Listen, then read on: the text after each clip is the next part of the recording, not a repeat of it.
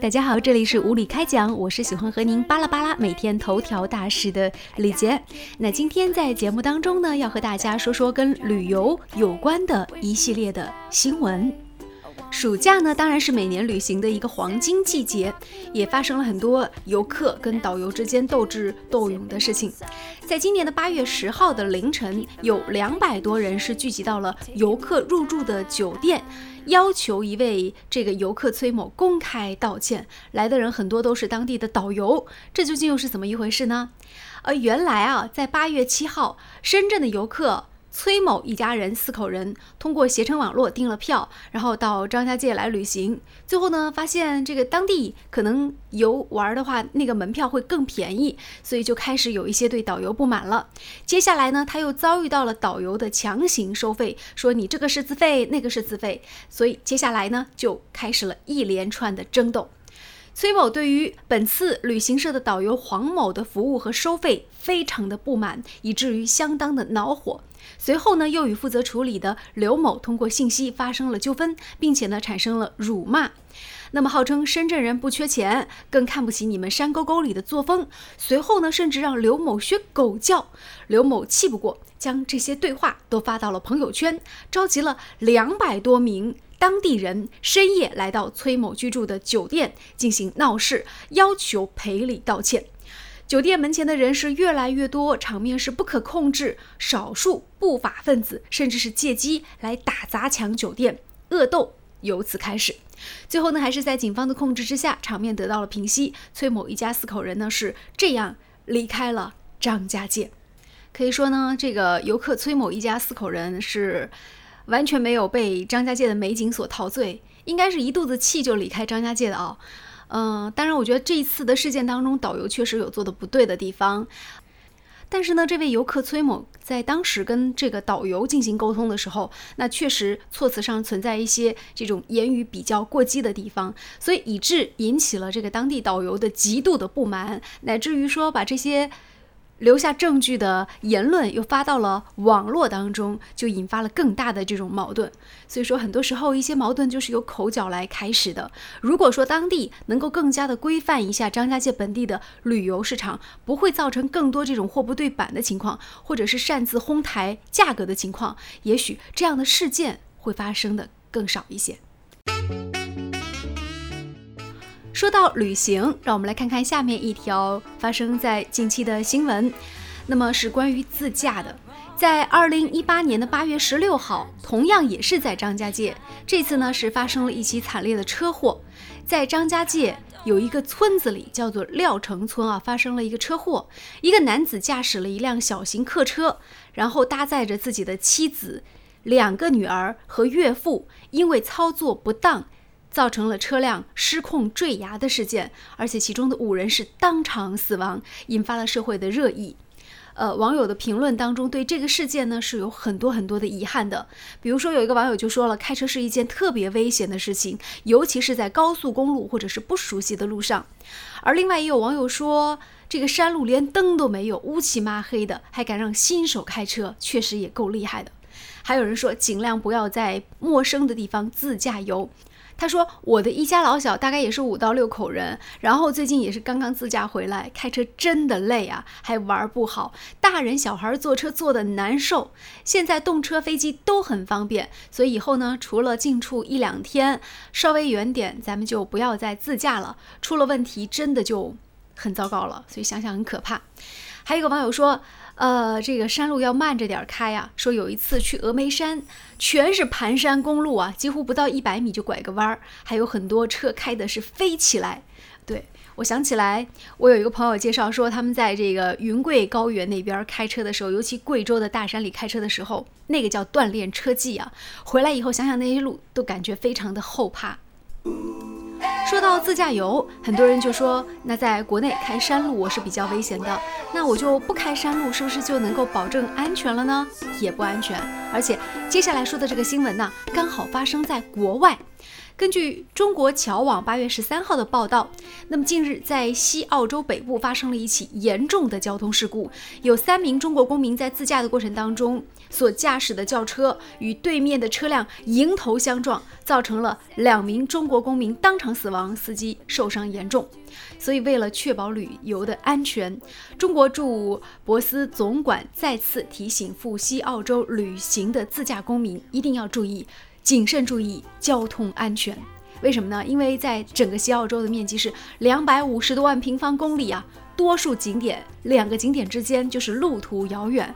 说到这个路途遥远，如果你去过这个青藏线，或者是去过这个，比如说新疆旅游，就一定会对这路途遥远两个景点之间的路途遥远有着深刻的印象。而在西澳洲也是一样，那里路况非常的复杂，而且交通规则也不一样啊。为了保证安全，在国外最好是谨慎的选择自驾出游。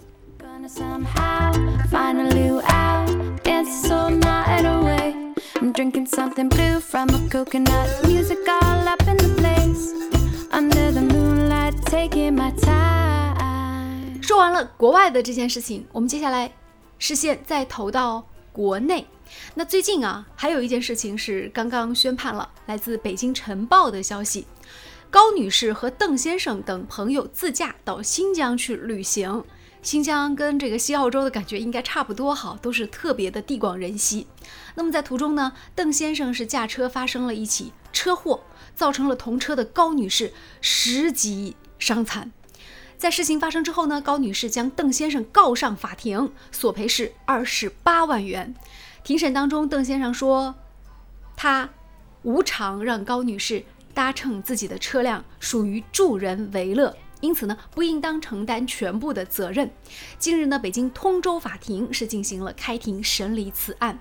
当然呢，这个案件最后没有审理的一个结果。不过呢，这个邓先生已经为高女士啊，就是据说赔了七万块钱了，但是距离高女士提出的二十八万的索赔还有一定的距离。所以有的时候学雷锋还是应该注意啊，事先把朋友之间的规矩框框要定好，出了事儿该怎么办？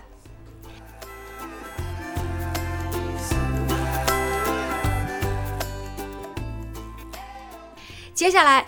再说一件刚刚发生的事情，最近在四川稻城亚丁自驾游的过程当中呢，有四个女孩不慎跌入到河中了。这段视频呢被一个车辆完整的拍摄下来，当时它是在监控摄像头当中。所以看完那个视频的朋友都会感觉到，生命似乎有的时候就是在毫厘之间，有的时候就是在瞬息之间发生的事情。你前一秒那个车还是在轨道上呢，那后一秒突然之间就出轨了。然后就突然之间，哎，跌入到河中了。正值暑假，很多人都喜欢借这个机会带着孩子或者是跟朋友合家出游，一览祖国的大好河山，当然是没问题了。但是在这里呢，要提醒大家有一些要注意的事情。第一，就是要谨慎选择低价团，因为低价团它一定是有很多购物选项的。第二，就是一定要确定好没问题再交钱。第三点很重要的就是要谨慎一日游，因为很多地方我们看到小广告都说，哎，多少钱一日游，然后三餐全含，但一上了这个你的他的车辆之后呢，他就会另外要求你去交钱了，所以一定要谨慎参加这些所谓的一日游，一定要到正规的旅行社去报名。还有一点很重要的就是，大家一定要谨慎啊，谨慎那些所谓的准三星、准四星，实际档次是很低的啊。我这次出去玩有这种明显的感觉，这个准三星、准四星或同等级都是不规范的表述，因为这个国家旅游局说了，三星就是三星，四星就是四星，没有什么同等级准三星这样的标准的，所以一定要注意鉴别。还有呢，就是假珠宝骗局和假银器骗局。出门在外，这个不要随便买这些珠宝、银器什么的。还有很多人会号称这个就是当地的什么什么珠宝翡翠特别好。还有一点一定要注意的就是票务骗局，因为很多时候旅行社为了把你就是调上来，他会告诉你说一定是有票的，但最后你临到要出发了，你到了机场，你到了这个火车站了，才发现说根本就没有票，这个就很尴尬了。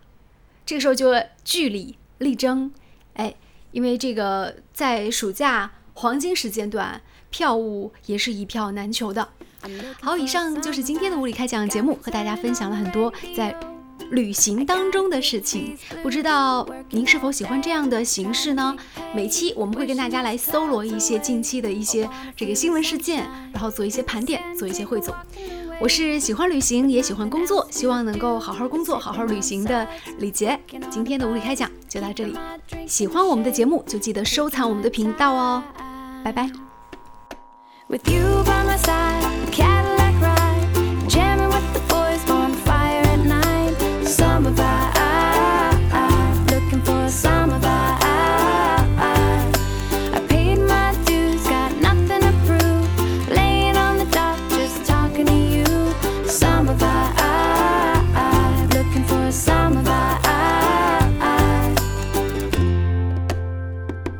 Jonesing for a good time.